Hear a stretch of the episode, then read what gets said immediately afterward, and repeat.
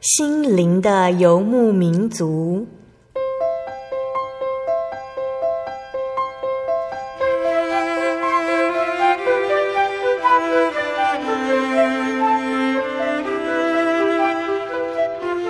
在这个谁都不管谁的后现代社会里，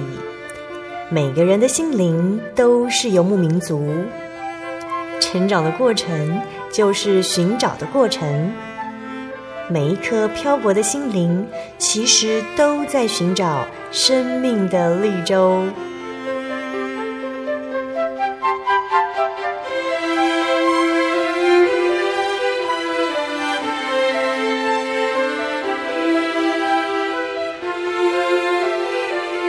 本节目由真耶稣教会台湾总会制作，欢迎收听。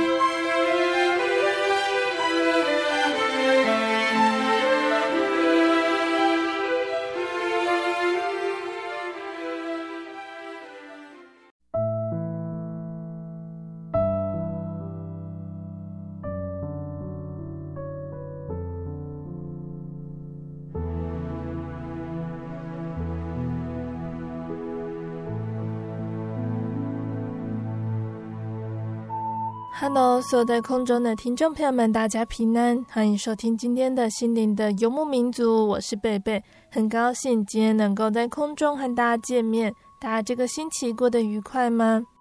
今天想和听众朋友们分享一个圣经经节，是记载在圣经的腓立比书第四章六节。这里说：“应当一无挂虑，只要凡事借着祷告、祈求和感谢。”将你们所要的告诉神。那不知道听众朋友们有没有听过这样子的说法？有人将烦恼比喻成坐摇椅，虽然摇动个不停，却完全没有前进。与其将力气耗在担心和烦恼我们无法改变的事情上，不如走向耶稣，因为他掌管我们的处境，并且能够安慰我们。和耶稣说话，能让我们更信赖他。一旦将所有的重担和烦忧交到耶稣的手上，我们就能歇息了。就像骆驼每天它都会卸下身上的行囊休息，我们也可以放下心头的烦忧，将忧愁交给耶稣，让他滋养我们的心，给我们勇气，抚平焦虑，让我们好好的安歇。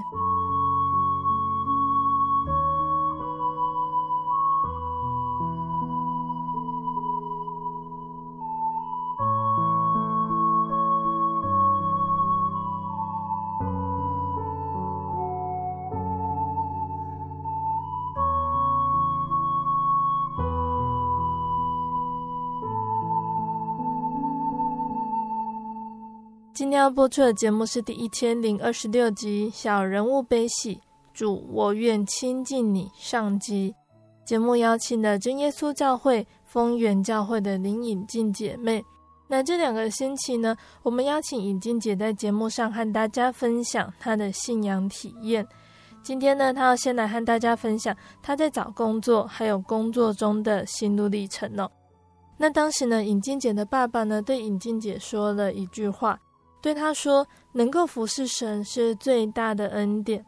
父亲的这一句话呢，让尹静姐决定放弃了比较高薪的幼稚园老师的工作，选择呢到教会来服侍神。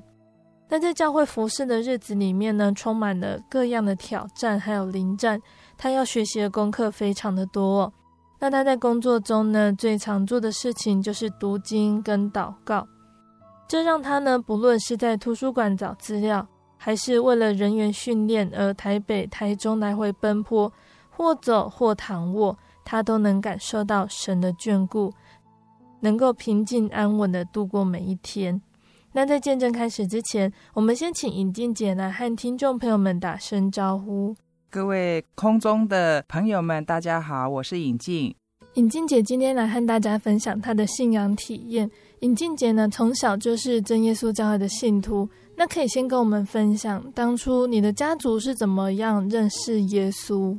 跟大家分享一下，因为我的啊，爷爷呢，他本身是在庙里做那个解签的人哦，对，然后他也会自己画符咒，帮人家就是啊，像小孩子吓到啦，或者是说什么保平安的符咒，他都会画。所以村里面的人呢，啊，也都如果有遇到一些疑难杂症啊，就会请他画一些符咒啊，那那烧一烧，拿回去给家里面的小孩子或是生病的人喝。所以说啊，大家在村子里面呢，大家对我爷爷呢是非常的尊重。那只要庙里呢啊有乩童呢啊在啊要起事或做什么的时候呢啊，我爷爷就是负责那个翻译的人员。那后来就是有一天，就是因为啊我爷爷呢家里面，因为他帮助了很多的人，可是呢啊。魔鬼面竟然也没有放过他，所以家里就开始不平安啊！小孩子就会有生病的啦，或是发生一些事情。那后来加上我爷爷身体呢就啊中风，那所以那时候呢刚好内埔教会有一个弟兄常常会定时的啊用这个扁担担着这个东西到我们村子里面来卖。那他就看到我爷爷身体怎么变得这样子，所以就介绍他来信耶稣。那因为真的是走投无路了，所以后来我爷爷他就听了那个弟兄的建议，就到内埔教会去。那听了之后，他心里很感动。那也从主耶稣那边获得许多的恩典，嗯、那身体也就渐渐的康复。后来就带着全家来信主。所以我记得我爸爸告诉我说，他是在国小那个时候啊，才跟着爷爷一起来信主的。在那个时候呢，嗯、呃，因为我爸爸他们是全家来信主，嗯、那所以说，呃，我有听我爸爸讲过，就是嗯，在。因为我们是住在半山腰，就竹崎的那个山，就一一整座山里面，就是我们那一户人家在那里。嗯，那所以说有时候可能晚上啊，要要去聚会或者是什么事，其实是很不方便的。嗯。那我记得说，我有一次就是我爷爷那时候就骑着那个脚踏车，然后要载着我爸爸他们去聚会啊，因为那时候山上并不是柏油路，都是那种石头路。嗯。那所以说。又天又又没有路灯哦，所以他们都是要拿火把。嗯哼，所以我爸爸说，他们以前要从学校回家，晚上的话很晚的时候，他们就是要举着火把走那个山路，这样子大概一个多小时这样。所以，呃，我我就听我爸爸讲说，其实那个有时候夜黑风高，然后又加上在山区，那所以有时候啊，呃，会遇到一些。譬如有蛇啦，或是一些一些什么野狗啦，或是什么。那有一次就是我爷爷骑脚踏车的时候，那他就是骑骑骑，他就发现哎、欸，路边好像啊有一些，就是好像有一些草丛那边有一个动静这样子。那因为那个他刚好是下坡，然后那个路又又是山山坡路这样子，那他就他是有听到声音，可是没有看到是什么动物。那突然就从里面窜出了啊。窜出了一只狗，那他就他就喊了一声哈利路亚。那因为我们知道你这样紧急刹车，又加上那个石头路，其实很不稳的。嗯、哦，那我我我爷爷就就就他就翻车啊。可是很感谢主，就是他这样一翻，好像他觉得啊，神就他就喊了一声哈利路亚，结果人就滚到那个草堆边哈。嗯、所以如果他如果真的滚在那个石头路上啊，就会就会受伤。所以其实嗯。呃家里面有很多一些，譬如说啊，半夜啦有蛇闯进来，嗯，然后就把所，因为他们都会养鸡嘛，就把鸡啊鸭啊都。吃光光这样，然后早上起来的时候，他们就想说完蛋了，因为其实以前的生活很不好，会养那些东西不是自己吃，是要做生意的，嗯、就是要卖的，然后甚至给孩子读书用的。嗯、所以，我爷爷有时候就会觉得说，其实神都给他们很大的恩典，他就是把那个鸡蛋把鸡都吞了，然后后来他就发现，哎，那个蛇竟然还在那个地方，然后。我爷爷就把蛇拿去卖，然后就是可以补贴一下家里面的这个这个费用。那所以我就我我觉得说，其实我爷爷他自从信主之后，他有一个很深的体验，就是神总是会在适当的时机来帮助他们，然后甚至他们啊、呃，不管是啊养、呃、那些牲畜，或者是啊、呃、栽种稻米，都是有他有神的一个。保守在里面。所以我爸爸他从小他就看着我，因为他信主之后，我爸爸就就是看着我爷爷家里面就是都有神的一个保守。所以我爸爸后来出去工作，他到台北去的时候，他也是就是很认真，因为。因为他看着我爷爷这样子，所以他就很认真的啊，到台北去，他也都是去找教会，然后就是在教会里面学习，所以就是我们的信仰，就是从我爷爷那边，就是一代一代一代的这样传承下来，这样子。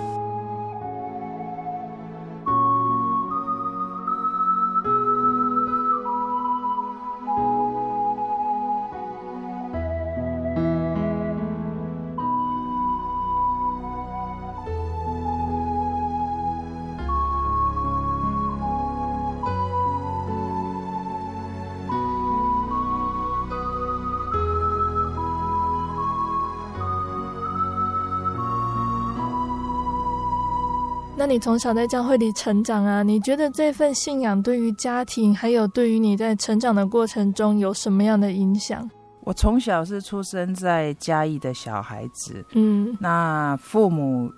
都是第一代信徒，因为他们都是跟着他们自己的父母亲一起来信耶稣的，嗯，那所以我我其实记得我在四岁前，我不知道我是真耶稣教会的信徒，因为嗯。嗯因为我的外婆她是带着我妈妈跟阿姨来信耶稣，嗯、那我因为我妈妈她很忙，所以就把我托给我外婆啊来带啊。我只我的印象中就是说，每到星期六啊，我就可以穿很漂亮的衣服，好，然后跟着我外婆到。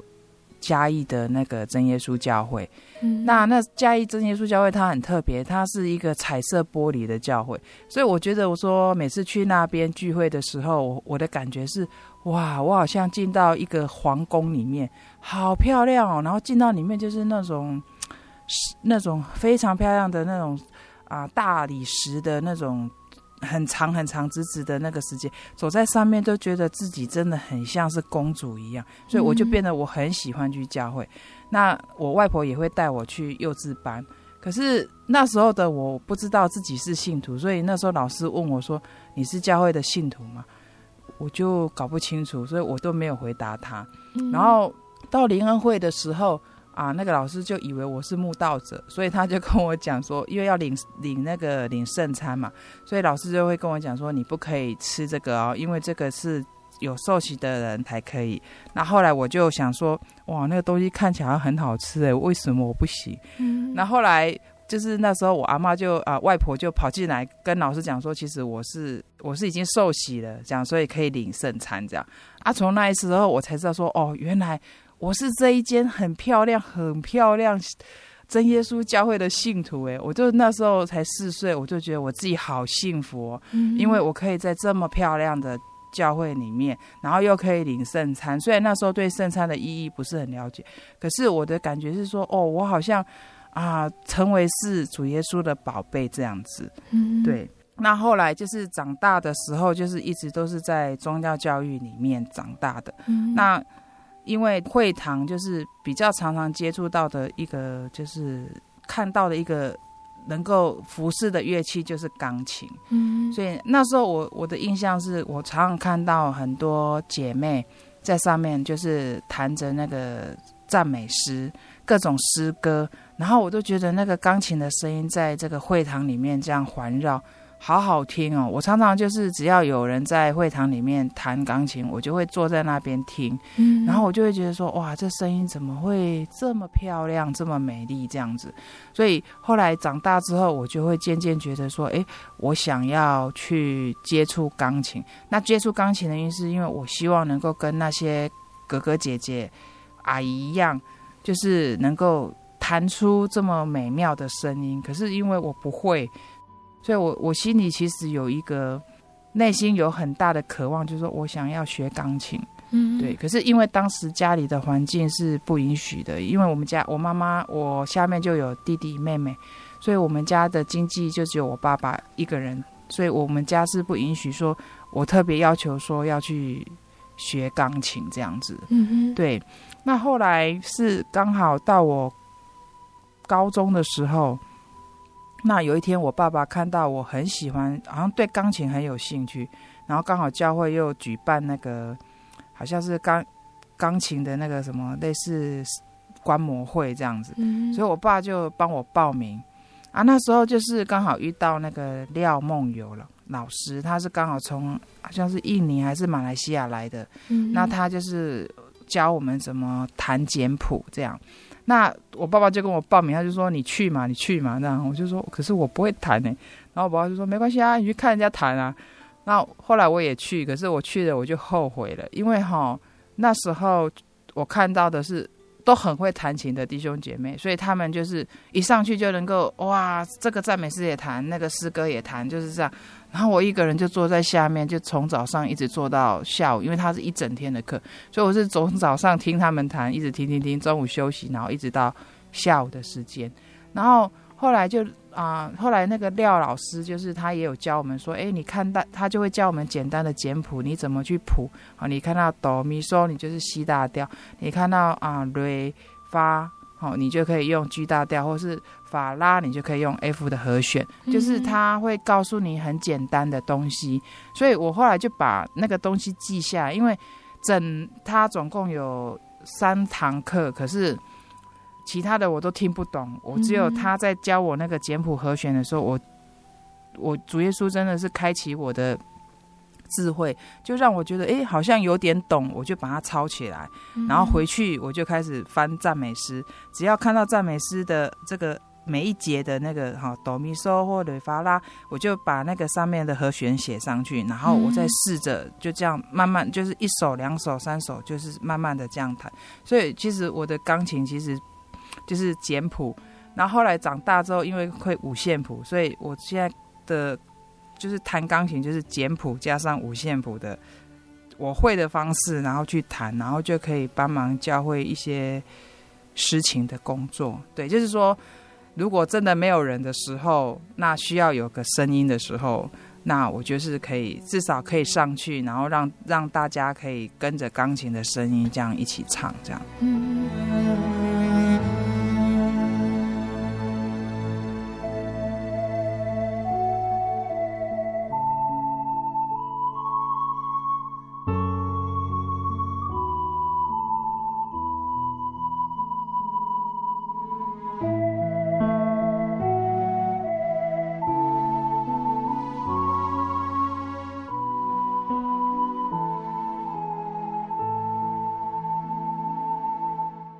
尹静姐跟我们分享了她的家族信主经过，家中的恩典见证，也跟我们分享的在这样的信仰环境下，让她产生想学钢琴的想法等等呢。那尹静姐是在什么时候很明确的认定了这一份信仰，并且思考要怎么样在信仰上追求更多？其实，呃。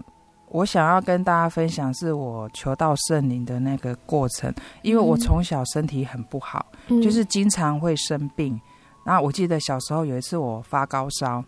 我爸爸半夜背着我到诊所去敲门，因为我妈妈跟我说，我那时候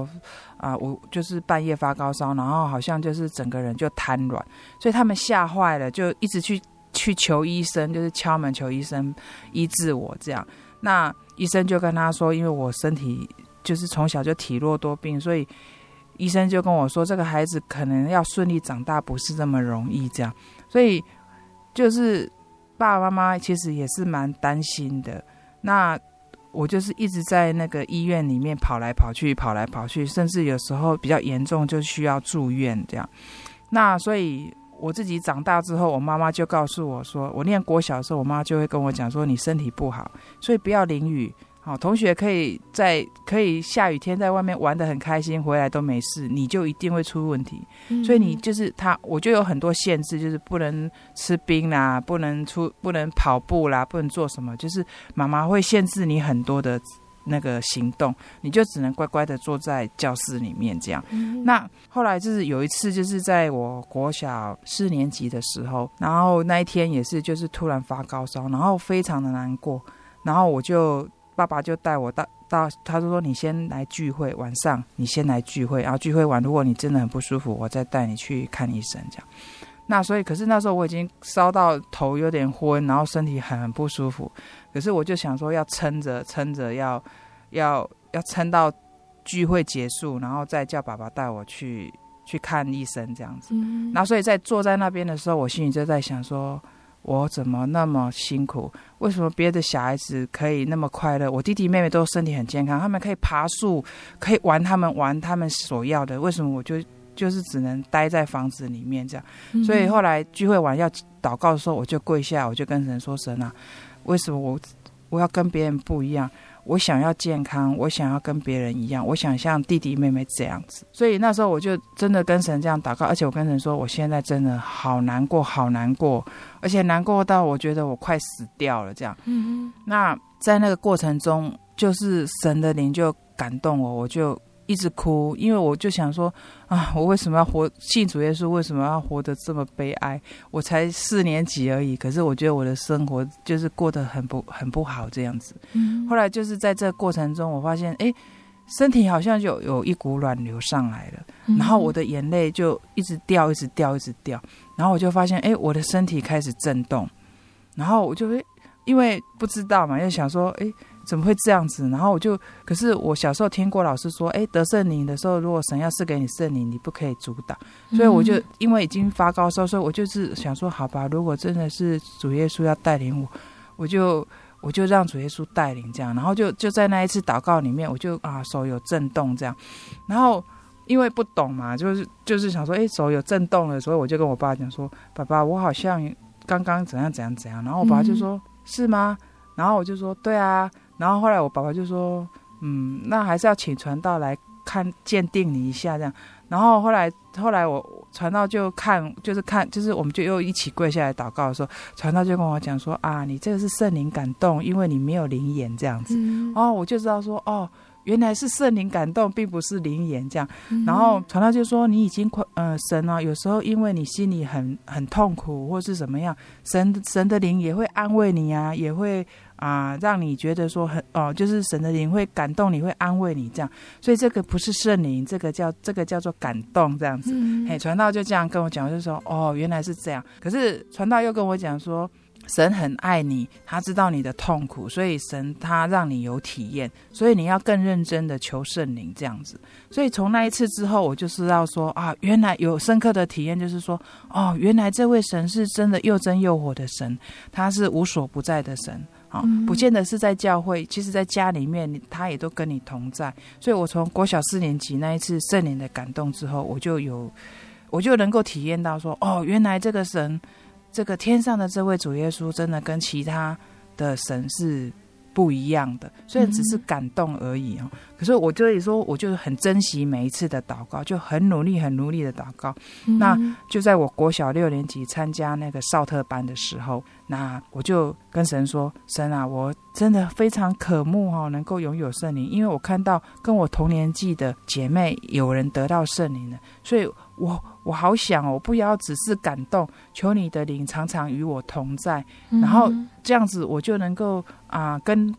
跟神呢更那个亲近，然后甚至呢能够常常跟主耶稣聊天说话这样，嗯，所以我那时候就是非常渴慕，所以在那一次呢那个少特班的时候，我真的跪下来，我就跟神说：神啊，我真的好渴慕哦，我不要只是感动，我要圣灵这样，结果。嗯真的，神就真的给我圣灵，然后我就啊舌头开始跳动，然后就真的有灵言。可是很奇妙的，跟我之前的体验是不一样。我是先有灵言，可是身体不会动这样。然后所以那时候传道跟我讲说，你有圣灵的时候，我那那时候就觉得说啊，圣灵，可是怎么身体都没有动，也没有做什么。可是传道就跟我说这个。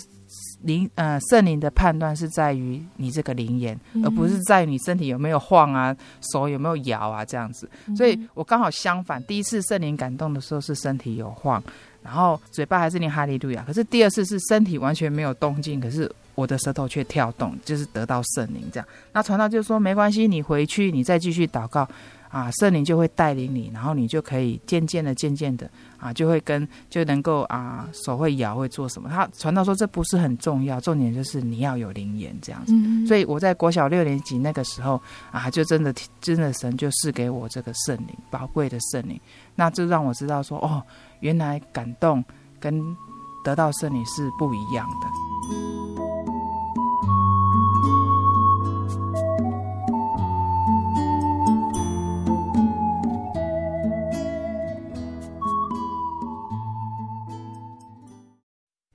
我对圣经的道理好有兴趣哦，可是又不知道怎么入门哎。你可以参加圣经函授课程啊！真的啊？那怎么报名？只要写下姓名、电话、地址，寄到台中邮政六十六之二十一号信箱，很快的，你就会收到第一课的课程了。赶快去寄吧。嗯。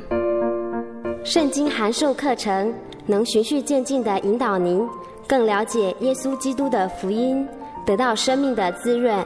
和来自信仰的力量。本课程完全免费，欢迎来信台中邮政六十六之二十一号信箱，请注明参加函授课程。愿神祝福您。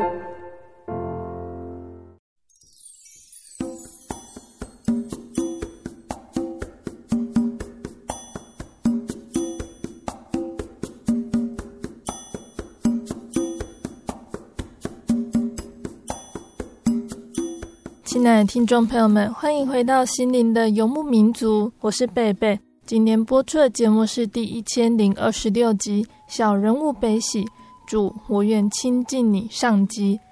我们邀请了真耶稣教会的林颖静姐妹来和听众朋友们分享她的信仰体验。节目的上半段呢，颖静姐跟大家分享的她的家族是如何进入真耶稣教会，并且这份信仰对她的生命有什么样的影响。节目的下半段，以静姐要继续来跟听众朋友们分享哦，她在找工作还有工作中的情况，主耶稣是如何带领她的脚步。欢迎听众朋友们继续收听节目哦。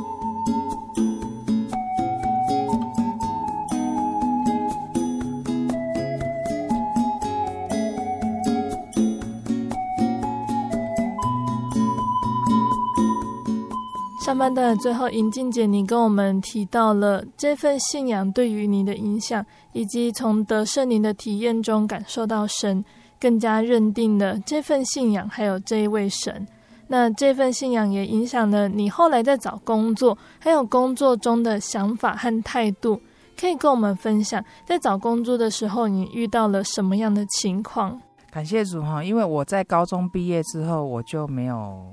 继续升学，高高职，因为我是念职业学校。那我的我那时候没有继续升学的原因，是因为我读的是商学系。那我本身的发现自己对商学系没有很大的兴趣，嗯、所以我就想说，给自己一个时间到外面去摸索一下。那所以说我那时候高职毕业，我就啊、呃、就跟我妈说，我不要升学，我想出去找看看有什么工作。那可是因为才高高职毕业，你又不想找会计的工作，因为你你高职商科毕业能做的就是就是会计嘛。可是我又不想找会计的工作，所以那时候呢，我就找了一家东洋服饰，在里面担任这个就是可以做做那个排版或是做衣服的，因为我。对那个比较衣呃服装设计有兴趣，那时候是想学服装设计，嗯、可是妈妈就认为说服装设计这个学校又在所有职业学校里面排行的又比较低，我的分数是可以进比较低志愿，嗯、所以是因为这样的关系才去念商学系。所以毕业之后，我自己就找了有关服装设计的这个职业去做，嗯、可是因为你本身。不是专业的人士嘛，你也没有学习过，所以我是从那个手缝的，因为他那个东洋服饰，他的服装是卖是卖到那个百货公司，一件都是上万块的，三万到四万块，都是有钱的太太在穿的衣服。所以它有很多东西是要用手工的，用手缝的，它不能用机器这样子这样子过去。所以我就被排安排到那个，因为我不会操纵机器嘛，所以我就被安排到那个手缝的部门去。那手缝那边都几乎都是妈妈桑，就是大概都是四十岁、五十岁的一些妈妈们。啊，只有我一个小女生在那边学那个手缝的东西。嗯，那所以有一个妈妈，她就跟我讲，她说：“小女孩，劝你哦，年轻的时候多读点书啊，不要像我们这样子老了哈，然后就在这边窝在这边，好像是打杂的。”她说：“你在这，我们我们会来这边手缝衣服哈，就是无聊啦，啊，赚一点生活费啦。可是你看你这么年轻，你将来前途无量，为什么要要来这边？”啊，跟着我们这边浪费时间哦！你应该去寻找更好的出路啊！所以那个妈妈，我我其实我的母亲她并不是一个很会鼓励孩子的人，因为她的个性就是觉得说，好，你呢这一次给你定一个分数，你没达到就是少一分打一下。我妈妈她就是那种爱的教育这样，嗯，所以她她我从来不会从从她的口中去听到说她会给我一些建议或什么。那所以说，我当我听到那个妈妈跟我讲的时候，我真的觉得好感动。我觉得那个妈妈怎么那么温柔？嗯、嘿，然后那我我后来我就跟我就下定决心，我说好，听她的话，我要出去，我要再进修这样子。可是我我想说，我如果再回去读商学院，我还是一样就是不喜欢。所以那时候我心里就跟神祷告，我说神啊，嗯，我现在想要在读书，可是我应该要怎么办呢？这样子。后来我就想说，因为我是高职毕业嘛，那所以就是唯一的条路，就是要不然你就是继续考上技术学院，要么你就是有那个二专，那时候是有二专，嗯，所以我就去拿简章，然后就看一摊开，哦，有公公的，有商的，诶，就看到农学系。我就想，哎，农学系好像也不错哦，而且农学系就是它的专业科目比较少，嗯、就是如果你要跳科的话，它就要读生物跟那个农业概论。那我就想，生物跟农业概论，生物我以前国中好像有念过，嗯、所以我就觉得生物并不是很难。那农业概论，农业概论，农业概论，应该看个书就好了。对对，应该看个书就好了。这样，可是要看哪一本书，现在是重点是这里。所以我那时候就在想说，那怎么办呢？我就去找我爸爸，我说爸。我想考那个农学系的，呃，哈，那可是有一个农业概论呢，我不知道去哪里找。就我我只是这样跟我爸爸提而已，结果我爸爸也不知道去哪里找来了一本农业概论，他就丢给我看这样。嗯，然后我就开始我就把工作辞了，然后就在家里面。那因为他的专业科目还有国文、英文、数学跟。三民主义嘛，那数学我又不行，所以后来我就找了一家，就是我赚的钱，就是去找了一家白天可以上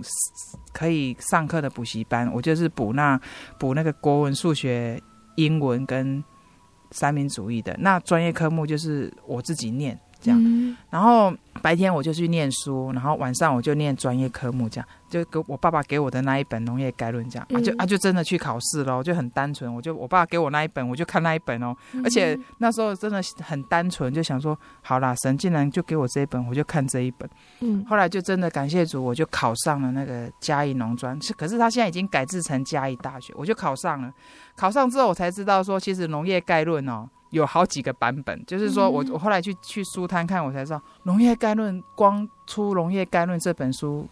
至少有二十本以上。嗯，我就想我爸怎么会挑中那一本？因为那时候我去考《农业概论》的时候，拿到那个题库就是考卷嘛，我就这样很顺哦，就一直写一直写，我就觉得好像那那个那一本里面所想的里面全部都有。所以我的《农业概论》那时候是因为专业科目是一百五一百五嘛，所以我那时候《农业概论》就将近。这两科生物生物加上那个就三百分，我将近考了两百九十分。嗯，所以我就想怎么怎么搞的，怎么每一个题目我都会这样子？那可是后来我才发现说，原来是刚好那个教授今年刚好是嘉义农专的一个教授，他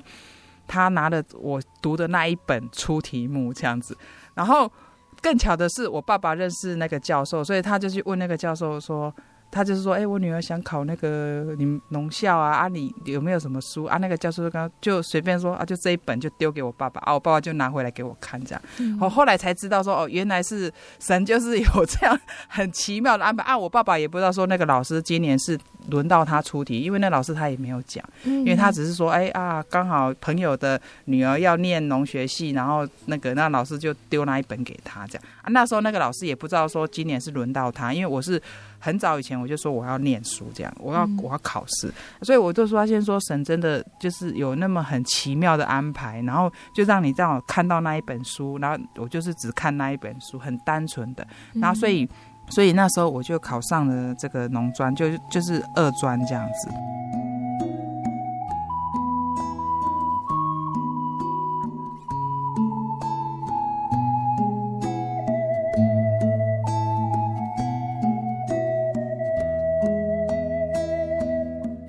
那可是后来二专毕业之后就开始要找工作，那刚好就是民国八十五年那个六月我就二二专毕业嘛，嗯，那我就在思考我要找什么样的工作，因为我真的很不想再回去商学系，可是农学系的话又不很不好找工作，去念了两年出来之后，哎，感觉上说。奇怪了，我怎么又被又被打到原点？你就是还是要找工作这样。然后呢，我那时候心情也是觉得说，我怎么一直在走同样的路这样啊？所以刚好十月那时候，我爸爸又又跟我讲说，哎、欸，那个拿给我一个公文，他说刚好那个真耶稣教会的台中这边的总会文宣处就是在招募这个杂志的策划人员哦。那我父亲就鼓励我说，哎，你去考考看好了这样。嗯，结果我就真的就想说，哎，对啊。办杂志也不错哦，我也会，我也很喜欢写文章。我想说，好吧，那就去去去应征看看。嗯，那可是问题是哈，在要去应征的时候，那时候刚好我二专快毕业的时候，发生了一件事情，就是那时候我们家的那个那个我妈妈在我们家附近的那个那个叫一个一片森林哦，然后她那个地方现在就是我妈妈就说，因为那个楼。那个槟榔树哦，他要砍掉，然后他要取上面的那个芯，嗯啊，所以他就叫我去把盆栽搬这样子。结果就在那个时候，我就在那边搬那个盆栽的时候，那个有一个妈妈，她因为想要摘那个槟榔芯回去住，她就乱砍，结果那个树就倒下来，就打到我的头。嗯，那我那时候其实被打到的时候，我就完全没有什么印象，我就昏过去这样子。然后是我妈就赶快请那个隔壁的一个哥哥哈，就。把我这样抬到车上，然后就送到下面的圣马尔丁医院，因为医院离我们家其实只有，如果开车只要三分钟就到。嗯，所以我就去缝了二十三针这样子。那二十三针之后没有住院就回来，然后所以那时候就是被打到头，所以整个头脑就是有点好像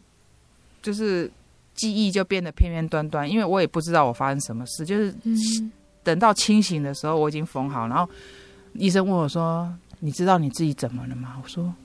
我好像睡着了。”然后他说：“不是哦，你是被树打到。”然后回到家的时候，我妈妈跟我讲说：“啊，你还好吧？”我就说：“我吃饱了。”就是可能有点，其实医生检查是我的脑子没有什么问题，可能是因为撞击的关系，所以你那个整个思绪就变得很很不好，就是前后左右或是什么就会就会接不起来，就是记忆就是变得片片段段这样。那。可是，我就想说，为了不不让我爸爸担心啊，还有我妈妈会感到愧疚，因为是他叫我去搬，然后害我被树打到这样，嗯，所以我就隐藏了我那个记忆记忆片片段段的问题。然后我爸叫我去，到了十二月的时候，我去考试的时候，真的问题就出来了。从小信主的我。然后老师都会叫我们背十诫啊，背圣经经节啊，然后那些东西其实对你来讲都非常简单，甚甚至连圣经故事你应该都是耳熟能详。可是等到要考那个，就是我们要考试嘛，连那个刚好有最简单的那个十诫，我没有办法背，我就是怎么想都想不出来。然后当然那个考试当然就成绩就很不好，所以那时候那个主考官是那个许东林长老。他就看到我那个圣经尝试的那个成绩，他有点很讶异，因为他认识我爸爸，嗯、然后他也知道我我从小就是在教会长大的孩子，然后他就看到我那个成绩啊，他就一直他也是这样皱着眉头，然后他就觉得可能很不可思议，就是我那个成绩实在太糟糕了。然后，所以，可是他就是也蛮有爱心的，他就说啊，你要多读经哦，神会帮助你哦。因为他没有人知道我的状况，所以后来他就后来他就问我，他就说，诶，依照你的年龄哈，应该有应该两三年后就会结婚吧？因为那时候我因为十八岁的时候就没有嘛，就工作一年，然后再去入练两年，然后就去工作。我那时候大概二十三岁、二十四岁左右，所以。如果以长老的那个他来算的话，就是说，如果你考进来，那不是两三年之后你又要离开吗？他就觉得说你可能啊、呃，应该是很快就会结婚了。可是当下啊，我其实没有想到这个问题，我就我就说，我就跟他讲说，我没有这么快结婚，这样，我就很肯定的跟他说，我没有想过哈要这么快的结婚，这样。那时候长长老听到我这句话，他有点。有点很讶异，然后他就说，他就想说，我怎么会回得这么肯定哈？嗯、那旁边刚好也有传道嘛，他们也是就露露出那种不可思议的笑容，他们觉得说，我怎么怎么可以这样讲这种话？可能他认为我太自信了，就是说，诶，我现在不不想结婚就不想结婚这样子。他认为说我的想法太天真了，嗯、嘿，对，以以传道的一个角度会认为说，你你怎么知道你你不会遇到或是怎样？可是我那时候不知道为什么，就是。我就是觉得说，我应该不会那么快结婚，因为我来就是要做圣工，我至少要啊完成一个阶段这样子，所以我那时候就没有想说啊要要结婚这件事情哦。那所以由于考试的成绩不是很理想啊，所以我后来就没有被录取。那所以我就想说啊，既然这边没有被录取，我就要找其他的工作啊。所以在八十五年的时候，呃，八十六年的时候，五月啊。我的母亲，她就透过关系哦，就帮我找到这个担任幼稚园老师的工作。嗯、那因为这个也是要感谢神，就是我在高中时候就有有担任教会的这个教员的工作。那我刚好分配报的班级就是幼稚班，就是人家说幼稚园的小孩子那个年龄层的。嗯，那所以说那时候我就是在那边就待了三年，然后我也搬。也后来就是也变成那个班负责，就是类似像说啊，你要带整个班这样子啊，所以那个园长一听到我有这样的一个资历哦，他就很开心，马上就啊跟我讲说，你的月薪哈四万块这样子，好，然后试用期三个月过后哈，如果他觉得很 OK，他就马上五万块这样子。嗯那其实以当时那时候的薪资来讲，这样的薪水算是很高的。哎，对，那比比我那时候做会计还高，因为我们那时候会计大概是两万三、两万五左右。如果你你那时候在加一的话，当会计大概是这样，那你大概做几年就就有三万块啊。所以我一听到说哇，有四万块哦，然后马上又有五万块哦，所以我就很开心。我想说啊，自己可以三天后，他说你三天后就来这边上班这样子，那我就很开心啊，想说哇，好棒哦！没想到我念了这两年又有。又又又有这么多的薪水，这样我就想说啊，而且我又住家里呀、啊，那这样子哇，我就可以存钱这样，那所以我就很开心。结果就要去上班的前一天晚上啊，然后就来了一通电话，我爸就说是找我的，是总会打，就是台中这边的总会打来的，他希望我去上班这样，然后我就想说啊，去上班，可是我我跟我爸说我已经答应幼稚园了呢，然后我就想说怎么办？嗯、呃。要要这边还是要那边啊？当然，如果以一般人来想，两万，因为去那边上上班的话，我刚过去其实才一万多，不到两万的薪水。我就是来台中这边工作的话，可是我现在只要明天我只要去幼稚园，我马上一个月就有四万块。所以一个一万多、一万九千多，跟一个四万块的薪水，当然这个差距真的是很大很大很大。你会你会觉得说，如果是年轻人，一定会受不了那个诱惑。我当然不用讲，我去找那个四万，我干嘛没事去找那个一万多还不到两万块的薪水这样？嗯。可是我爸跟我讲了一件事，他跟我说哈，他说你从小哈就是在教会长大的孩子，好，然后又做又啊教会呢也培训你哦，然后你也做了许多的圣工，这些都是教都是都是教会的培训。哦，那所以说，他就跟我讲说，你是不是应该啊、去思想一下，哦就是说，教会是你最熟悉的一个环境，然后能够服侍神是最大的一个恩典哈。所以我爸就建议说，哈，你最就说你去总会啦哈，因为哈这样子呢，你将来呢所得到的哈，绝对绝对是。绝对是最好的这样子，我爸就这样跟我讲。后来我后来我也是听我爸爸的建议，我就想说，我也是思考了一下，我想说，对啊，圣经上说，如果我赚的全世界的话，那失去了这个失去了这个灵命有什么帮助呢？啊，所以后来我想想说，就听了我爸爸的建议，我就跟我爸说，好，那我去总会。那啊，我妈就在旁边讲说，啊，你们去总会。啊，那个幼稚园怎么办呢？啊，我就说，嗯、我爸就说啊，你就跟园长说啊，我们就好那个选择在教会这样子、嗯、啊，所以后来我们就拒绝了那个园长，然后就其实那园长知道我没有选择去那边上班的时候，他也是跟我讲说，是不是因为薪薪水太低的关系哈？可是我后来我爸跟他，我就跟他说，不是薪水太低的去，我现在要去工作的地方比你的薪水低太多了这样子。然后他就觉得很不可思议。可是我跟他说，我做我我觉得说能够为神做工，然后呃能够付出，这是我觉得最快乐的一件事，因为这也是一直我很想做的事情。就像我那时候为什么要弹钢琴，就是因为想要想要服侍主，这个就是我的一个那时候找工作的一个想法，这样子。嗯。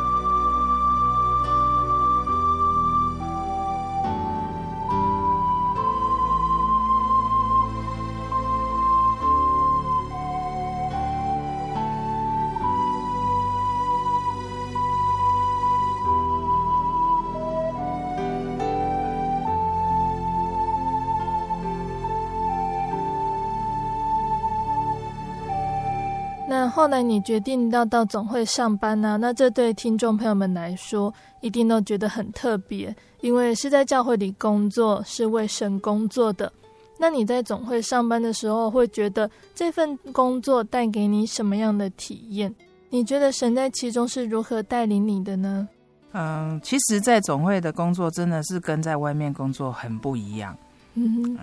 那如果你说到幼稚园，它很有目标嘛，你每天就是。照顾小孩子跟家长，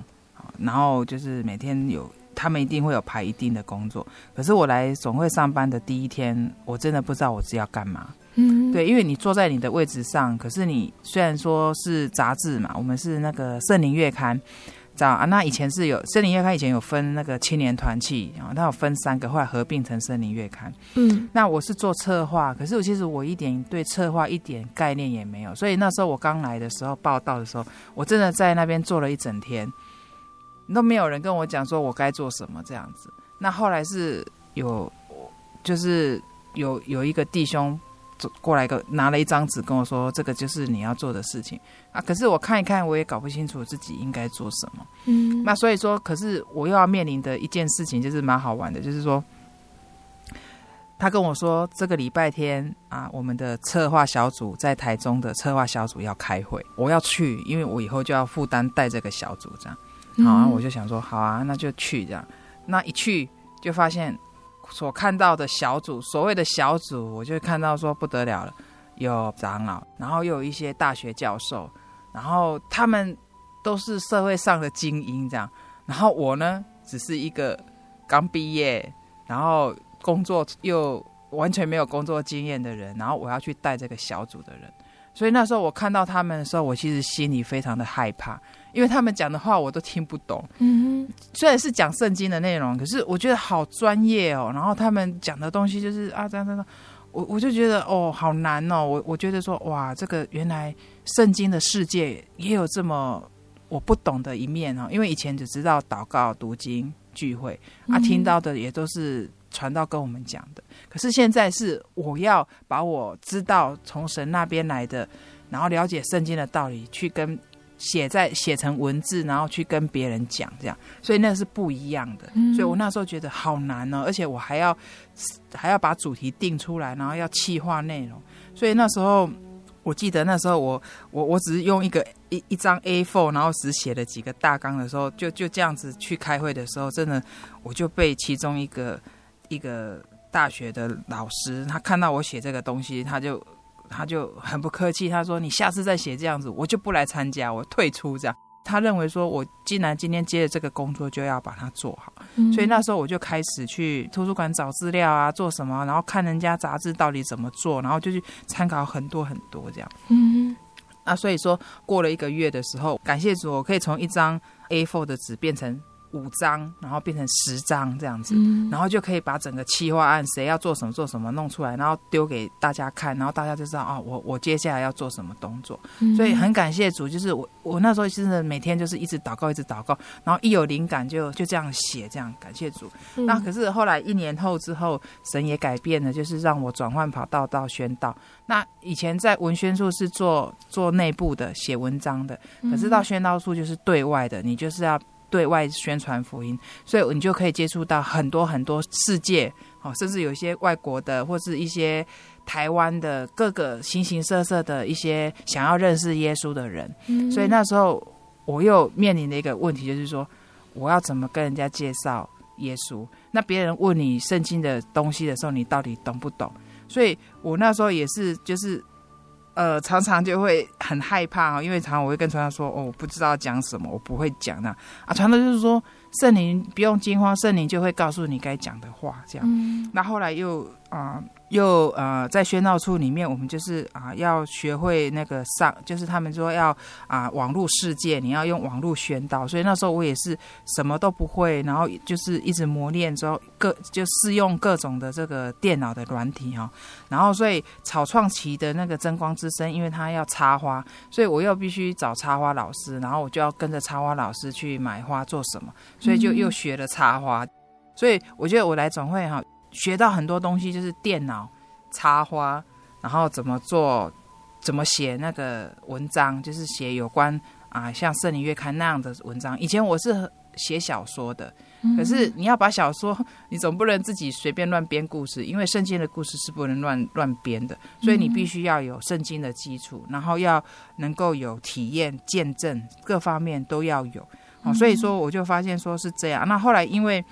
广播节目需要那个写写剧本的人，我那时候也是，就是到刚好神也给我这个机会，所以我就到台北报名，那是政府举办的，然后你只要训练通过，他就会发给你那个写剧本的证书，所以我就是星期三跟星期五就是下午三点就要坐车到台北去，然后他上课到晚上九点多，九点十点这样。那所以说我回来台中的时候，就大概零诶、欸，有时候到十二点多才回到台中。所以那时候因为台台中的治安很不好嘛，然后你又要半夜又要骑机车，所以我常常就是一边骑机车一边一边祷告，就希望不要遇到不好的事情，就遇到坏人，这样会是这样。嗯、那有时候遇到大假日，我就要站着，然后隔天凌晨一大早，我在我是晚上住台北教会，然后凌晨。我五点起来用走路的，因为那时候捷运还没有开，所以你就必须走路到台、嗯、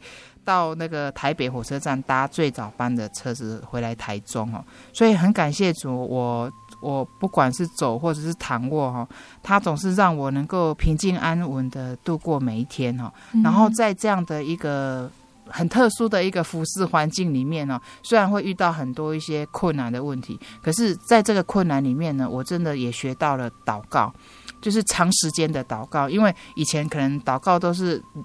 十分钟就已经觉得很累了哈。可是因为当你在做这个工作的时候，遇到一些困难没办法解决的时候，真的是要花很长的时间的祷告。所以有时候我有时候一跪下去就是一个小时、两个小时，甚至到三个小时的祷告。所以在这里我就学会到哦，原来这个叫做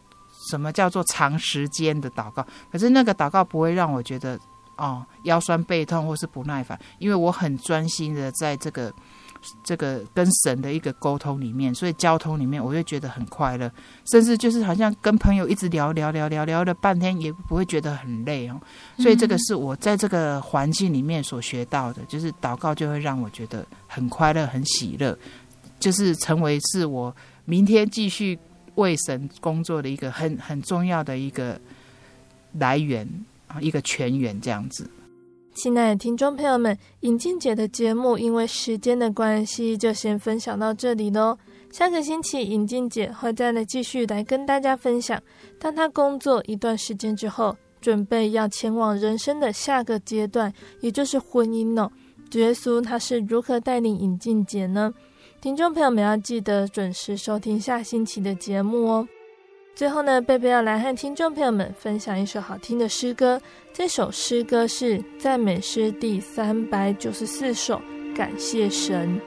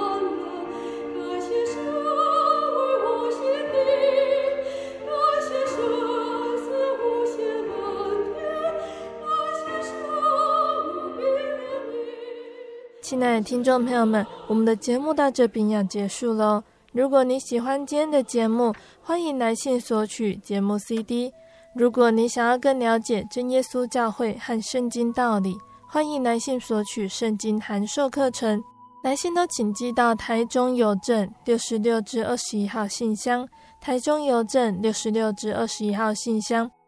或是传真零四二二四三六九六八零四。二二四三六九六八，在这里呢，贝贝要跟听众朋友们分享由真耶稣教会制作、菲利门书房发行的第六张心灵游牧民族创作诗歌专辑《耶稣》，已经在六月一号发行贩售了。那如果听众朋友们想要购买实体专辑 CD，可以到菲利门书房购买。那这次专辑呢，也有在网络平台上发行单曲购买下载，可以上 KKBOX。itunes spotify 等线上音乐平台搜寻哦。谢谢你收听今天的节目我是贝贝我们下个星期再见哦我的心是一只鸟飞行介于黄昏与破晓阳光下